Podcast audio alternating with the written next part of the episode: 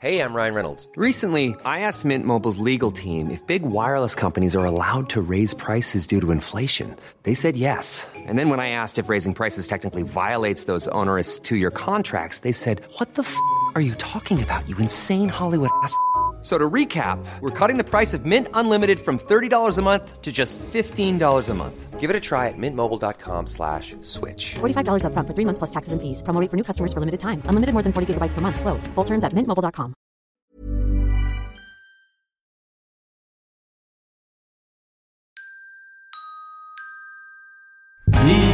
Microsoft.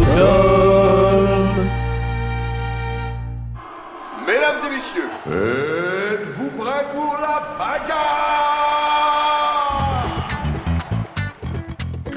C'est qui le plus fort euh, L'hippopotame ou l'éléphant Non, mais c'est quand même- L'hippopotame, c'est quand même très très fort. Messieurs, bienvenue au Fight Club. Pas de coup bas, pas d'entourloupe, je veux un combat propre, c'est compris? Bienvenue dans C'est qui la plus forte, votre rendez-vous dédié à la bagarre. Dans C'est qui le plus fort ou C'est qui la plus forte, on s'amuse à opposer des personnages de fiction, des animaux, des actrices, des acteurs, des personnalités historiques qui n'ont en temps normal aucune raison de s'affronter. Pour le simple plaisir de l'exercice et pour découvrir des choses de manière ludique, nous allons au bout de ces oppositions imaginaires avec l'aide d'une experte ou d'un expert qui sera notre guide et nous aidera à répondre à la question c'est qui la plus forte? Aujourd'hui, on va mettre en scène l'affrontement de deux bienfaitrices de l'humanité, car oui, on peut faire le bien autour de soi et se bagarrer, c'est comme ça. Mesdames et messieurs, à ma gauche, euh, Angese Gonsieu Boxiagiu, prononciation totalement random, dite Mère Teresa, et à ma droite, Madeleine Cinquin, dite Sœur Emmanuel. Pour arbitrer ce combat, j'accueille une experte, Noémie des podcasts So It Is et parenthèse, qui est aussi historienne à 16 heures perdues et qui connaît super bien Dieu. Salut Noémie, ça va? Salut Euh, Noémie, merci d'avoir euh, accepté de arbitrer ce combat entre deux bienfaitrices de l'humanité. C'est plutôt rare de les voir se foutre sur la gueule, mais pourtant Ouais. c'est ce qu'on va faire aujourd'hui.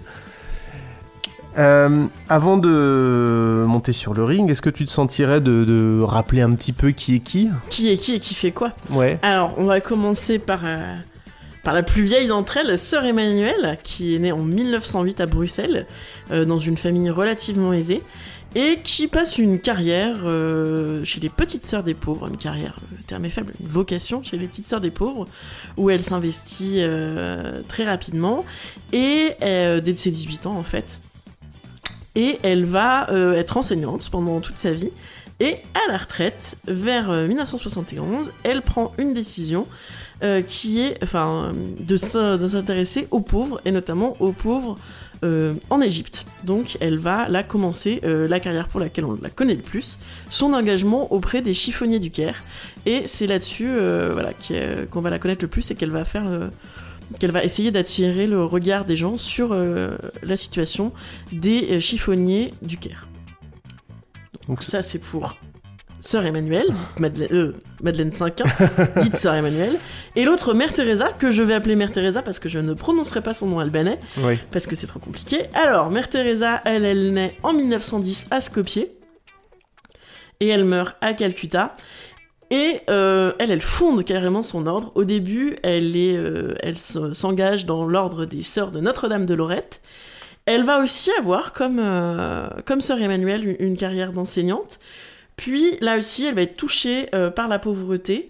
Et elle va créer, en 1950, les missionnaires de la charité, que, euh, que, que vous alors qui vont être qui vont se développer hein. il va y avoir des missionnaires de la charité d'abord un ordre féminin puis un, ordre euh, masculin puis des prêtres etc etc et euh, donc elle va dédier sa vie à aider les pauvres et notamment les pauvres mourants en créant des mouroirs en Inde Très bien. Bon, bah maintenant qu'on sait qui est qui, on va, on va faire comme on fait à chaque fois. Il va y avoir 5 rounds.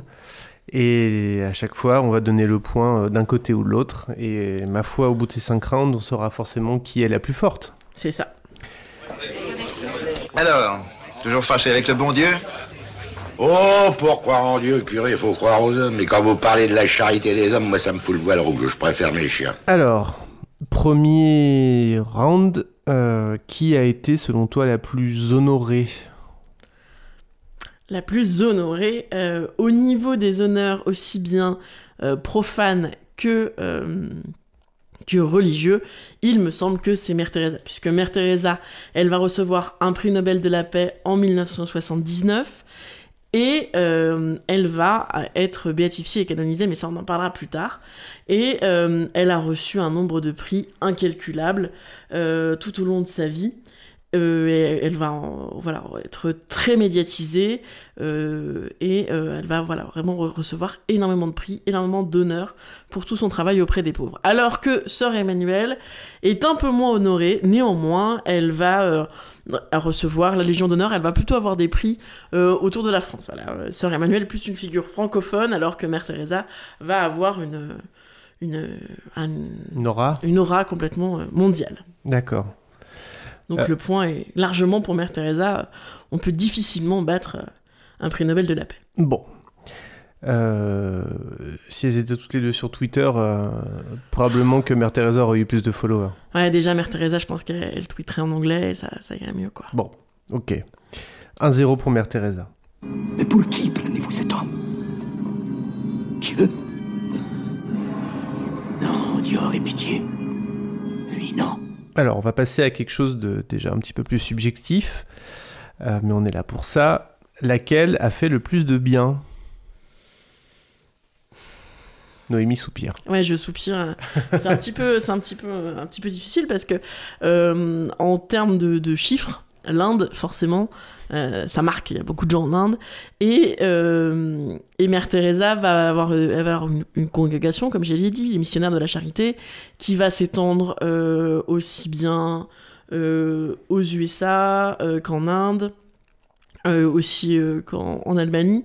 Donc il va y avoir beaucoup beaucoup de fondations et à l'heure actuelle ce- cet ordre-là est très est très présent, y compris en France, et va avoir euh, va faire beaucoup de bien. La question du bien est compliquée parce que Mère Teresa a un rapport très particulier à la souffrance. Et on, en reparlera plus tard, mais euh, c'est pas quelque chose qu'elle combat la souffrance. Elle elle une, elle vit la souffrance de façon chrétienne, avec une certaine perception, où elle va euh, dire que la souffrance, c'est euh, une façon de s'unir au Christ, et donc elle va pas chercher l'extinction de la souffrance du tout. Alors que euh, Sœur Emmanuelle va avoir un rôle beaucoup plus d'éducatrice euh, et va être impliquée, euh, va aid- plus aider, je pense, les gens à, sortir des conditions de pauvreté. Ce qui n'est pas du tout l'objectif de Mère Teresa, qui est de donner aux, aux gens qui vont mourir une dignité. Elle va pas les empêcher de mourir, de toute façon, elle peut pas, et elle avait pas forcément les moyens. Mais euh, elle va pas chercher, euh, elle va pas chercher à les sauver, alors que euh, Sœur Emmanuelle va faire un travail un peu plus social sur le terrain, où elle va réhabiliter euh, des bidonvilles, elle va faire en sorte qu'ils aient euh, de l'eau, de l'électricité, euh, des formations et avec plus quelque chose de l'ordre de la croissance euh, et de, de, de, de l'aide, euh, d'une aide plus, plus concrète, alors que voilà, que va être plus dans l'accompagnement et d'une certaine présence à la mort, mais euh, moins dans l'extinction de la souffrance, on va dire. Donc c'est difficile parce que on- Mère Teresa touche énormément de monde, mais quand même, je dirais que sur la question de la souffrance, Sœur Emmanuelle, elle a plus euh, une volonté de sortir les gens euh, de la souffrance et de les aider à construire une vie meilleure. Bon, très bien. Un point un peu disputé. Je- si on pouvait mettre des, des demi-notes, je mettrais un 0703 ou quelque chose comme ça. ouais, mais il faut choisir. Voilà, il faut choisir, donc euh, Sœur Emmanuelle. C'est le sport, c'est comme ça. Merde, comment elle fait? On dirait une mère Thérèse à la con. Alors, euh, question suivante. Euh, laquelle est la plus swag? Le swag, c'est compliqué parce que Sœur Emmanuelle, elle a un côté hyper accessible. Elle est, elle est marquante hein, quand on la voit à la télé. Elle est en basket, elle a un foulard sur la tête. Elle dit tu à n'importe qui, euh, que ce soit Jacques Chirac, le présentateur télé ou des enfants autour d'elle. Elle a un côté vraiment euh, contact hyper simple.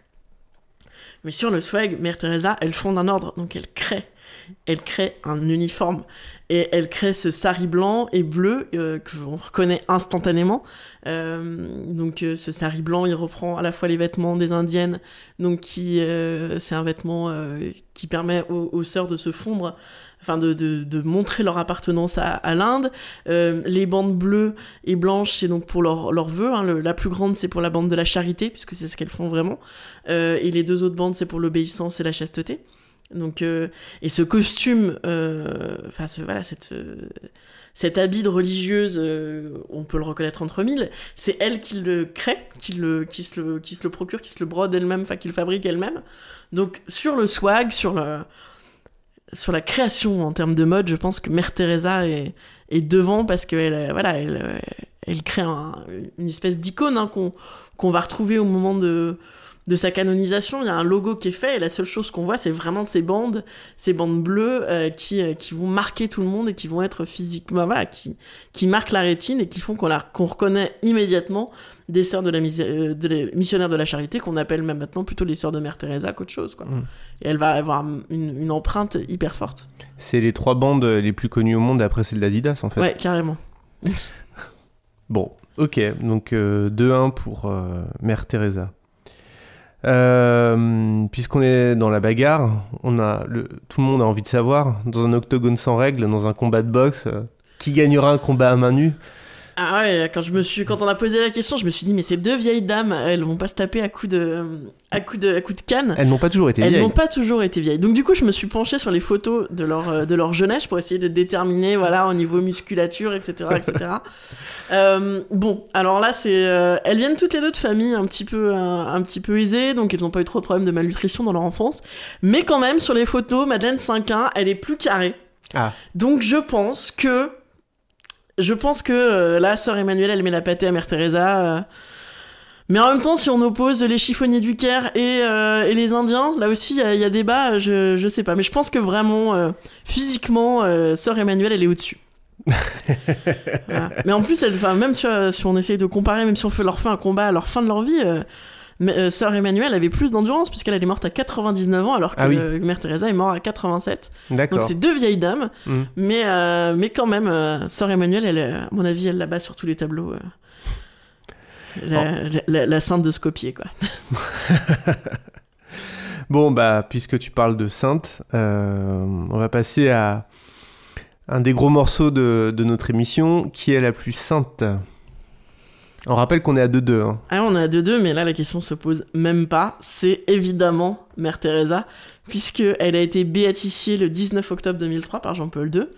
Alors, il faut savoir que ça, c'est extrêmement rapide. Euh, c'est à peine 6 ans après sa mort. Ça n'arrive quasiment jamais. Euh, donc, comment ça se passe euh, pour créer des saints? Il faut faire ce qu'on appelle un. C'est comme ça que ça s'appelle. Ah oui, c'est oui, tout oui. un processus, c'est hyper compliqué. Euh, donc, normalement, il y a une période de, de latence de 5 ans. euh, Après la mort? après la mort où Ouais. on se pose, on attend. Mm. Et euh, là, Jean-Paul II, il est tellement fan de sa copine Mère Teresa, parce que Mère Teresa, c'est quand même, elle a un petit côté, un petit côté fashion. euh, elle est copine avec tout le monde. hein. Elle est copine avec les Didi, elle est copine avec Jean-Paul II. Elle fait la bise à tout le monde, on la voit sur tous les podiums. euh, elle est un peu, un peu classe. Elle est un petit peu people, tu veux un dire petit peu people, ouais, ouais, ouais. euh, Elle sait où, elle va pas perdre de vue ces histoires de, de collecte d'argent. On en Mm. reparlera plus tard, mais vraiment. euh, voilà, on la voit un peu partout et c'est là où on revoit les bandes blanches. Donc après, comme, euh, comme elle est vraiment copine avec Jean-Paul II, à sa mort, Jean-Paul II dit Tata, euh, pas de 5 ans, on, on attaque tout de suite le procès en bé- béatification. Alors pour le procès en béatification, qui, nous, qui va permettre d'être bien heureux, les règles sont simples, c'est-à-dire qu'il faut euh, une étude de, euh, de tout ce qu'on va voir écrit, de toute la correspondance, etc., pour vérifier que tout va bien, qu'on est, euh, qu'on est plutôt.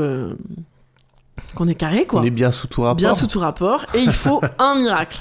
Ah oui, oui, oui. Voilà. Alors pendant cette étude, avant, la, avant la béatification et avant la canonisation, c'est là qu'on va découvrir un point hyper important de la vie de Mère Teresa, qui est sa nuit de la foi. Euh, c'est pour ça qu'on parle beaucoup d'elle aussi, c'est que euh, grosso modo, elle dit qu'à partir du moment, euh, pendant quasiment 50 ans, les 50 années de sa- vie, elle ne va plus, alors elle va croire, mais elle va plus ressentir le Christ. Elle a elle a un rapport très charnel avec le Christ, puisque le 10 septembre 1946, alors qu'elle fait un voyage entre euh, de Calcutta vers Darjeeling, elle ressent l'appel du Christ vers les pauvres. Mais elle, le décrit dans ses lettres, là c'est là où on le découvre dans ses lettres. hein. Elle euh, le ressent vraiment comme un appel physique. Elle entend la voix du Christ. Et euh, assez rapidement, elle va plus du tout avoir cette intimité avec le Christ qui est hyper importante pour elle parce que elle le dit dans ses écrits euh, la vie auprès des pauvres c'est hyper important pour elle mais elle n'a de sens que s'il y a une vie de prière et euh, c'est pour ça qu'elle dit à ses missionnaires de la charité si euh, le temps de prière, donc grosso modo, je crois que c'est une heure le matin, une heure le soir chez les sœurs de la charité, c'est pas du temps que vous volez aux pauvres, c'est ce qui vous permet de tenir en fait. Et donc elle a, elle a ce rapport vraiment fort à la prière, qui est d'autant plus fort que euh, voilà, sur toute la fin de sa vie, sur toutes les 50 dernières années de sa vie, elle ne va plus entendre Dieu. Elle va continuer à aller à la messe, elle va continuer à, à, à aller se confesser, à, à prier, mais elle dit qu'elle se sent vide, qu'elle ne sent plus le Christ en elle, et ce qu'elle va dire, et ce qui est assez beau, c'est qu'elle dit que si elle devient une sainte, elle deviendra une sainte des ténèbres. Elle se sent vraiment... euh, elle se sent mal, enfin physiquement, elle dit bah, je, ne sens plus le Christ, je, je sens plus ma raison de vivre. Euh, c'est un peu, elle, elle décrit, mais ça c'est souvent chez les, chez les, chez les, chez les moniales et chez les sœurs depuis depuis Sainte Thérèse euh, de Lisieux ou même euh, ou même euh, Thérèse d'Avila, euh, elles ont un rapport charnel au Christ. C'est pas pour rien qu'on dit qu'elles sont mariées avec le Christ. Euh, voilà, Thérèse d'Avila, elle va des, enfin, elle des visions où clairement c'est des scènes d'extase presque sensuelles. Enfin, quand on voit la statue du Bernin, Mm. c'est marquant. c'est- Elles ont un rapport charnel à, à Jésus. Et Mère Teresa, elle va perdre ça, tout en continuant à s'astreindre à, euh, bah, à la prière, à la, à, au- à la messe, etc., etc. Et ça, c'est vraiment euh, un, un point important qu'on va retrouver dans ces, dans ces lettres qui vont, qui vont poser question au moment de sa béatification, en disant mais est-ce qu'on peut euh, béatifier quelqu'un qui dit qu'il ne ressent plus Dieu et qu'il n'y croit plus? Et la, la réponse qu'on va avoir euh, la plupart des chrétiens et en tout cas la- le, le comité de béatification, parce que c'est là qu'on a un avocat du diable. Un avocat du diable, c'est pas une expression en l'air. Il y a vraiment un avocat du diable Oh là là pendant là les procès là, de béatification. Et comment on fait pour devenir avocat du Ah, diable Quelle est la filière Il faut être très très bien en vue auprès du Vatican. mais euh, écoute, euh, on va arranger ça après. moi, moi, moi et mon bro Jésus, on va essayer de, on va essayer de te pistonner. Et donc, euh, y a un postulateur de la cause de béatification qui va être celui qui, en général, euh, qui va dire, bah voilà, elle a fait ça, elle a fait ça, elle a fait ça de bien et tout. Et puis en face, il y a quelqu'un qui dit, oui, mais là, ça n'allait pas, là, ça n'allait pas. Donc, dans ses écrits, on découvre cette phase de nuit de la foi. Et euh, le Vatican va passer là-dessus en disant, bah voilà, c'est ça qui est beau finalement, c'est qu'elle elle avait choisi cette voie-là et elle l'a continué, même si elle avait plus euh, ce rapport intime avec le Christ, elle était engagée et elle a continué, même après tout ça. Ça en fait une figure, euh, là, assez touchante, moi, cette question de la nuit de la foi, moi, je, ça me parle aussi, parce que je me dis, bah voilà, des fois, c'est pas évident d'être chrétien ou de croire en Dieu. Et elle, elle a, elle l'a vécu et elle a fait des choses qui étaient relativement dures, parce que j'imagine que vivre dans les bidonvilles de Calcutta, c'est pas évident. Et elle a continué euh, malgré ça. Donc, je, je te pose une question. Est-ce que c'est dans ce cadre-là qu'elle disait qu'elle avait soif euh, de Jésus ou c'est Alors non, c'est au moment où, euh, au moment de son, de ce, ce qu'elle appelle le jour de l'inspiration, c'est Jésus qui lui dit j'ai soif. Ah pardon. C'est Jésus qui lui dit j'ai soif. C'est une parole que Jésus il dit, il dit en croix. D'accord. Et donc au moment où il va mourir, euh, Mm. et à ce moment-là donc le, les Longins, euh, Longinus, Mm. Mm. n'importe qui qui a joué aux jeux vidéo a toujours croisé un Longin. ou, ou qui a regardé euh, Evangelion. C'est ça. Euh, lui apporte, euh, lui apporte une, une éponge avec du, du vinaigre et de l'eau et lui donne à boire. Et donc c'est à un moment là où elle, a- où elle entend cette voix qui lui dit j'ai soif, où elle se sent appelée Mm. auprès des plus pauvres qu'elle qu'elle considère comme être une image du Christ souffrant. hein. C'est là où on relie euh, cette question difficile de son rapport à la souffrance. C'est parce que le Christ lui dit j'ai soif qu'elle se sent appelée à nourrir et à donner à boire et à et à donner une dignité au moment de la mourant. mort euh, au mourant. voilà. D'accord. Et donc, après euh, cette béatification, il y a eu la canonisation en, le 4 septembre 2016 par François. Euh, donc maintenant, euh, c'est Sainte Mère Teresa. Mhm. Alors, euh, même si euh, le pape François invite tout le monde à continuer à l'appeler Mère Teresa, Mm. parce que Faut pas déconner non plus. Non, non, elle a- il, est un peu, il est un peu comme ça, François. Il considère que voilà, elle a pas besoin du nom de sainte et que Mère Teresa c'est très bien. Sa fête c'est le 5 septembre, vous le saurez. D'accord. Et donc la canonisation réclame un deuxième, euh, deuxième miracle. Ah, quel était le premier du coup? Alors le premier, il est un peu sujet à caution, c'est une guérison d'une femme avec une tumeur. Mhm. Mais là aussi, euh, donc parce qu'on on y reviendra peut-être un peu plus tard, mais euh, il y, a des- y a eu des, des enquêtes un peu à charge contre, contre Mère Teresa, et donc euh, cette tumeur aurait été résorbée, mais euh, la personne prenait un traitement antituberculeux. Mhm. Donc peut-être que c'est le traitement antituberculeux qui a fait résorber la, Mhm. La tumeur. la tumeur. Donc euh, voilà, Bon, les, les miracles, c'est toujours un peu... euh, un peu compliqué aujourd'hui. Oui. Les, les miracles médiévaux étaient plus simples, c'est-à-dire que voilà, il suffisait de ressusciter un enfant quelques secondes pour que ça marche et c'était assez facile. Maintenant, euh, les miracles c'est plus compliqué, Euh, donc euh, c'est pour ça que il y a un tout petit peu moins de, de- de canonisation, même si François canonise énormément. D'accord. Voilà. En sachant qu'il y a une, il y a un fast track pour les canonisations et les béatifications qui est le martyr. Je je vous, le, je vous le signale si jamais vous avez euh, une envie de canonisation rapide. euh, si vous mourrez en, en martyr, il n'y a pas besoin des miracles et tout, c'est c'est rapide. C'est c'est marrant comme euh, les mêmes schémas finissent par se retrouver un peu partout d'une religion à l'autre. C'est curieux. C'est étonnant. Bref.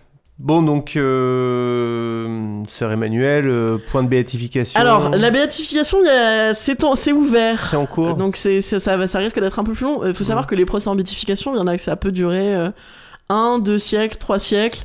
Euh, Faut pas être pressé. Non, non, faut pas être pressé. euh, voilà, euh, bah, Jeanne d'Arc, par exemple, et euh, C'est toujours en cours non, non, non, c'est, Ah. elle est sainte, mais elle est sainte au D'accord. 19e, alors qu'elle est morte au 14e. Ah oui. Donc, Bah, Ça, c'est l'administration. hein. oui, oui, oui, oui, oui. Non, puis c'est aussi un tout petit peu compliqué pour l'Église de béatifier ou de canoniser quelqu'un qu'on a condamné pour hérésie.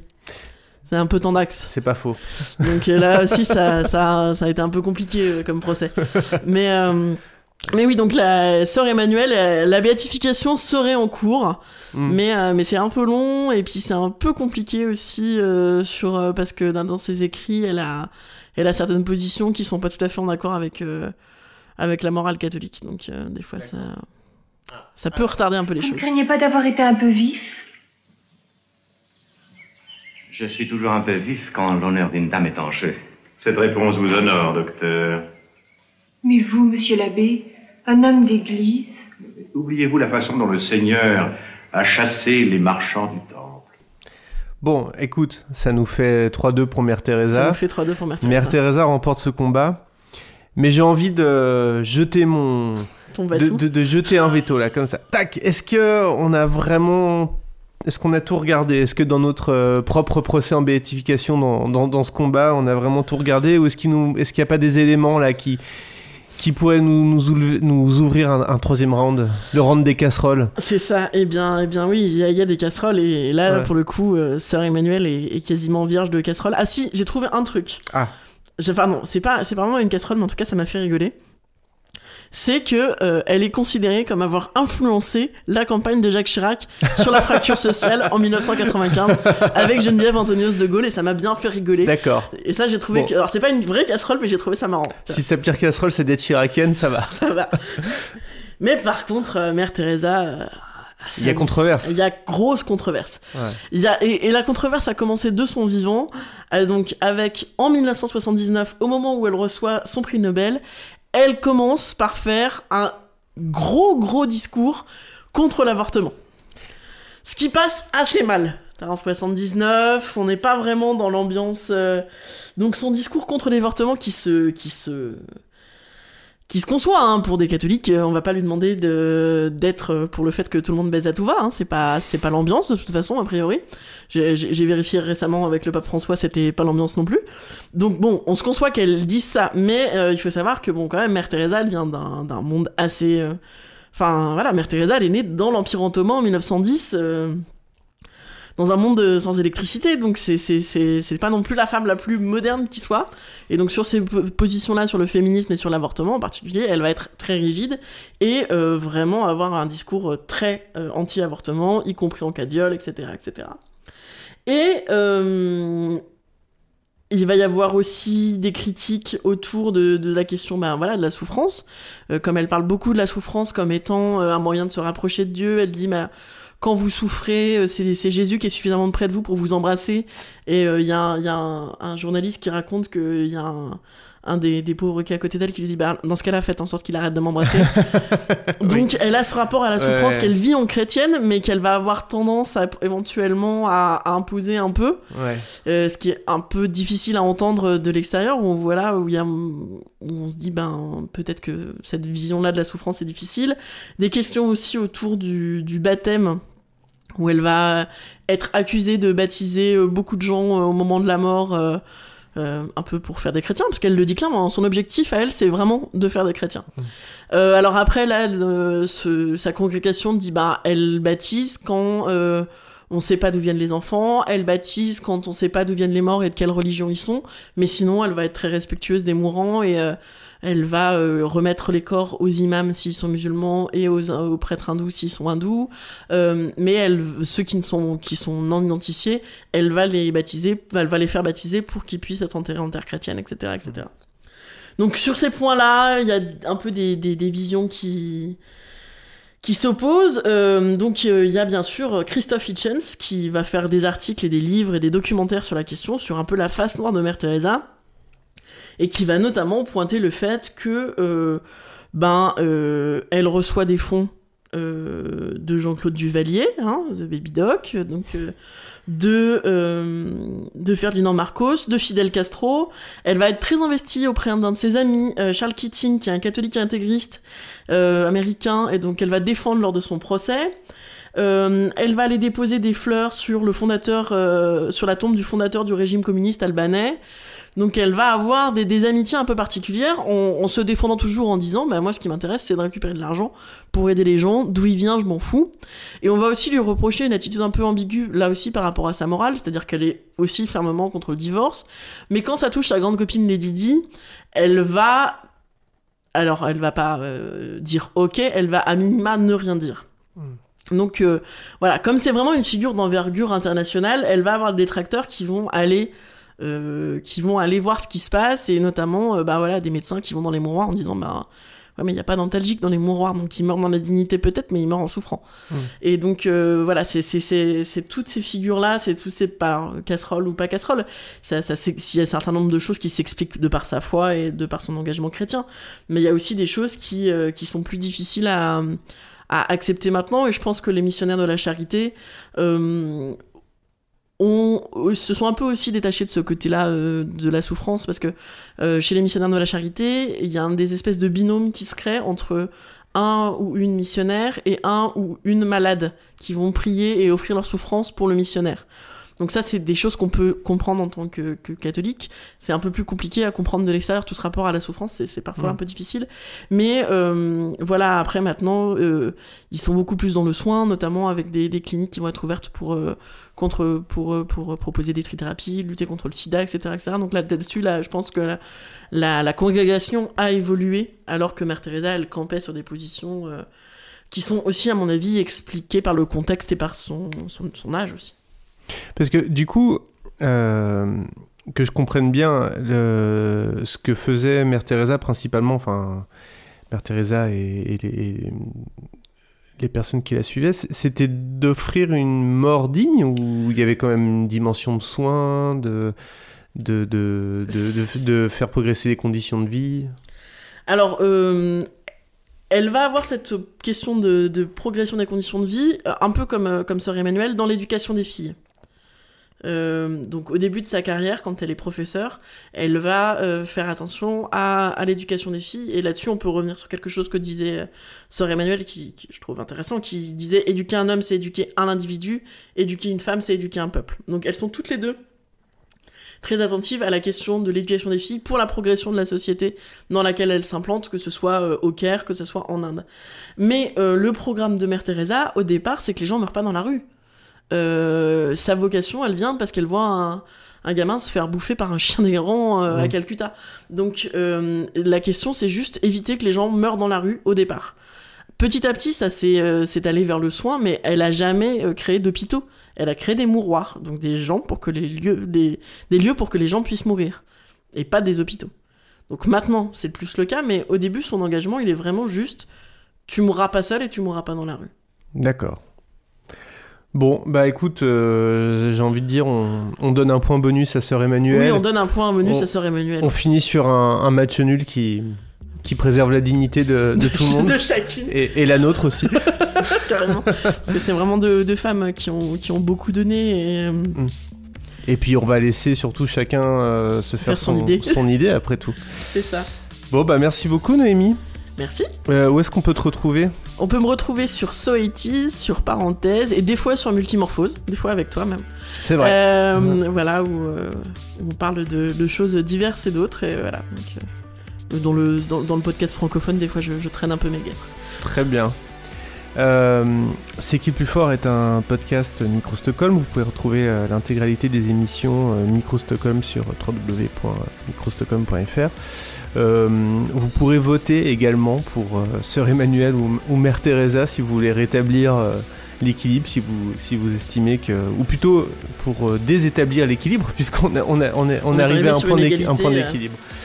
Euh, et puis, euh, vous pouvez nous retrouver sur Twitter, Facebook, notamment dans le groupe Facebook l'Agora de Micro Stockholm, où on pourra prolonger la discussion si vous voulez, ça peut Oui, être très aussi. Et puis, on se retrouve dans deux semaines euh, pour un nouveau sujet qui n'est absolument pas déterminé. Et d'ici là, portez-vous bien.